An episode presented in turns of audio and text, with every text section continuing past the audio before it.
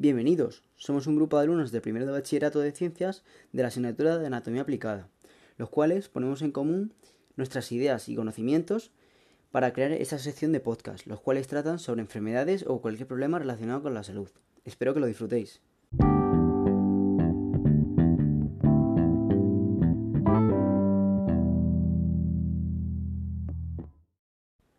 Hola a todos, bienvenidos a un nuevo podcast de anatomía.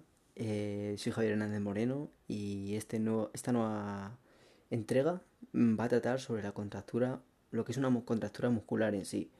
Es algo yo creo que, todo el mundo ha tenido después de, después de algún día eh, de hacer eh, deporte intenso y no sabemos muy bien el por qué es. Así que lo voy a explicar y espero que lo disfrutéis.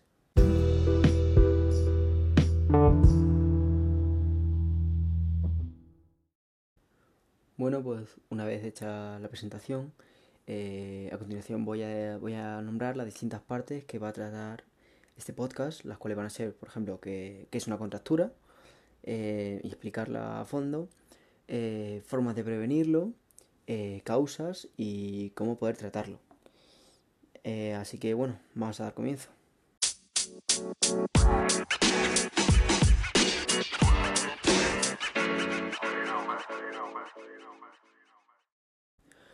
Bueno, ¿qué es una contractura muscular? Una contractura muscular es, como ya hemos dicho, eh, una contracción del músculo. Eh, esta contracción del músculo o es o alguna de por alguna de sus fibras o continuada e involuntaria, provocando que el músculo esté en constante tensión. Esta lesión es bastante común y no solo entre deportistas y puede impedir hacer gestos con normalidad y sin dolor o realizar ejercicios que normalmente hacemos. Es importante saber eh, e identificar las contracturas musculares, eh, diferenciarlas de otras lesiones y poner remedio a ellas. Eh, se pueden distinguir de distintas formas. Durante el esfuerzo, ya que mientras realizamos un ejercicio físico, el cuerpo metaboliza sustancias activas y produce el movimiento, pasando a ser sustancias de desecho o inactivas, lo que se conoce como metabolitos. Si este esfuerzo es excesivo, por dureza o por falta de entrenamiento, el organismo no depura los, metabolitos los metabolitos en el torrente sanguíneo y se produce dolor e inflamación. Luego hay otro tipo de contractura muscular que es posterior al esfuerzo, ya que el músculo es incapaz de volver al estado de reposo. A veces suele ocurrir que después del ejercicio intenso, si el músculo ha sido sometido a gran trabajo, no es capaz de volver al estado de relajación. Y el último tipo son las eh, contracturas residuales, que es cuando hay una lesión grave, la musculatura que la rodea tiende a contraerse como protección, y lo cual hace que, aunque esté curada la lesión principal, los músculos alrededor queden contracturados.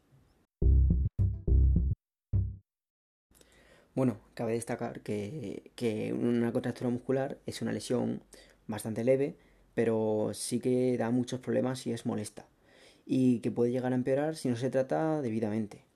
Si se retrasa excesivamente, puede ser muy complicado recuperar el rango de movimiento normal, bueno, a continuación vamos a hablar sobre los síntomas que, nos van a indicar que sufrimos una contractura muscular. Normalmente el músculo se contrae y se, distiende, pero en determinados casos el músculo no se relaja y sigue contraído, manteniéndose la zona dura e hinchada. Los síntomas, por lo tanto, son un abultamiento de la región al tacto, conocido como nudo. Por eso decimos que tenemos eh, algún nudo, por ejemplo, en la espalda, que es algo muy común. Eh, algunos síntomas habituales son el dolor y la limitación del movimiento, con mayores limitaciones según la gravedad de la lesión. O sea, cuanto más grave sea, menos ejercicio vamos a poder hacer o con menor rango de movimiento. Por lo tanto, podemos distinguir estos cuatro síntomas, que son dolor y rigidez articular y muscular, como ya he dicho, movimientos reducidos, eh, debilidad muscular y uso limitado de la zona afectada.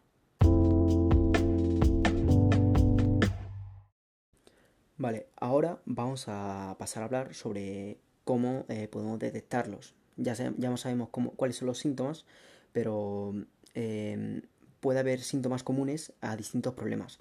Y para identificarla bien, eh, ahí se sigue un proceso fijo, que, el cual es, se basa en la palpación del músculo afectado, para poder detectar posibles abultamientos o áreas con mayor tensión. Al desplazar los dedos se intenta detectar un punto con mayor resistencia, donde las fibras musculares están contraídas. Además, se valorará si existe dolor en la zona, lo cual confirmará la presencia de una contractura. Otro método consiste en probar la movilidad del músculo afectado, partiendo con la referencia del músculo del lado opuesto. En determinados casos se puede realizar una radiografía de la zona afectada por el dolor para descartar una fractura, como ya he dicho, o cualquier otro problema con síntomas parecidos. Vale, ahora vamos a hablar sobre cuáles son las causas y qué producen que esta contractura muscular. Em, las contracturas musculares eh, suelen aparecer cuando el músculo hace una actividad inapropiada, eh, tanto en intensidad como en función. Así que puede ocurrir cuando levantamos demasiado peso o cuando realizamos un esfuerzo mantenido en el tiempo o un movimiento al que no estamos acostumbrados. Algunas causas suelen ser el frío, aunque no es muy común, ya que el frío ambiental o la solicitación muscular, si no se realiza eh, un calentamiento adecuado, puede generar una contractura. Como ya he dicho, no es muy común. Lo más común suele ser el sobreesfuerzo, como ya he mencionado, si exigimos una intensidad repentina o durante un tiempo prolongado, sin descanso, eh, por lo tanto se puede producir la lesión. También en casos de posturas inadecuadas durante un tiempo prolongado, las personas sedentarias son más propensas a, a sufrir una contractura debido a que el músculo no está preparado, al igual que los deportistas, si no se preparan adecuadamente. Otra causa muy común es el estrés emocional, debido a la tensión acumulada. Eh, otra causa puede ser la deshidratación, perdón. La falta de agua u otros componentes como el magnesio, la glucosa o el potasio aumentan las probabilidades de sufrir una contractura, ya que son elementos importantes para el correcto funcionamiento de los músculos. Otra causa de, de riesgo puede ser la edad avanzada, ya que las personas mayores pierden elasticidad en los músculos y son más propensas a esta clase de lesiones.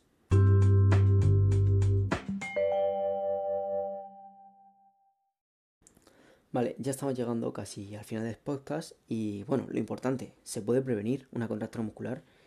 Claro que se puede prevenir. Siempre eh, se deben de prevenir, eh, porque estas contracturas musculares, em, como ya he dicho antes, se suele dar por eh, un movimiento extraño o un esfuerzo sin preparación previa.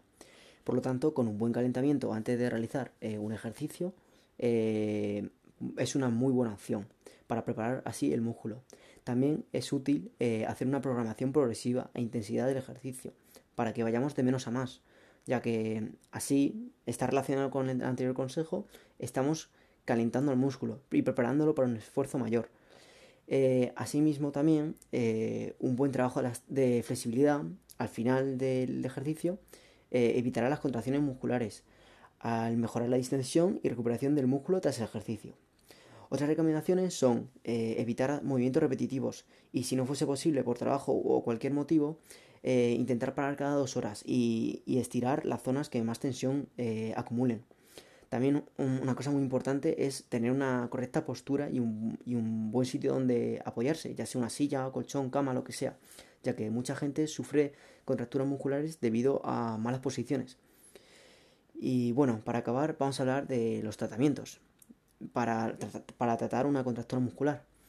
Y bueno, mm, yo creo que, bueno, yo en mi opinión y en la opinión profesional, eh, se recomienda más eh, tratar las contracturas musculares eh, por un profesional, no hacerlas tú mismo, ya que los masajes que hagamos nosotros o los medicamentos que nos podamos tomar pueden no ser los correctos. lo que he dicho, se aconseja acudir a un, a un especialista, ya sea un osteópata o un fisioterapeuta para poder clasificar la contractura y realizar el tratamiento más adecuado, ya sea con microrelajantes o antiinflamatorios, que son fármacos que relajan la musculatura y reducen la contracción y son bastante útiles para el dolor si, este es muy fuerte, pero siempre deben estar prescritos por un médico. Eh, otra solución puede ser el calor local, ya que consigue la relajación del músculo y tiene efecto analgésico.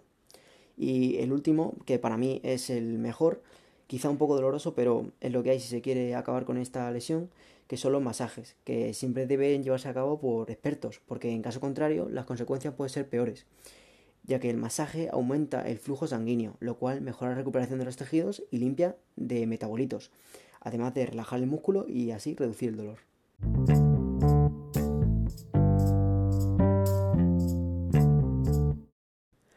Bueno, esto sería todo. Eh, como hemos podido ver eh, en este podcast, hemos hablado sobre las contracturas musculares, eh, de qué se trata, de por qué vienen dadas, eh, exactamente, o sea, cómo son causadas y por qué, y formas de prevenirlas y tratamiento, que como ya he dicho es con un buen calentamiento, evitar malas posturas y ejercicio repetitivo durante un largo tiempo prolongado. Y bueno, haciendo deporte regularmente siempre va a ser mejor y vamos a tener más preparado nuestro cuerpo para ciertos esfuerzos. Eh, y si lo sufrimos, pues ya sabemos, eh, obviamente acudir siempre a un profesional que siempre va a saber más que nosotros y, y hacer los requerimientos que se quieran, ya sea mm, con fármacos o con masajes.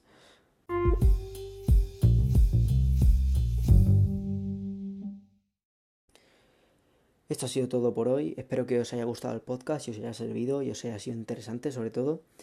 Y bueno, nos vemos en la próxima. Un saludo.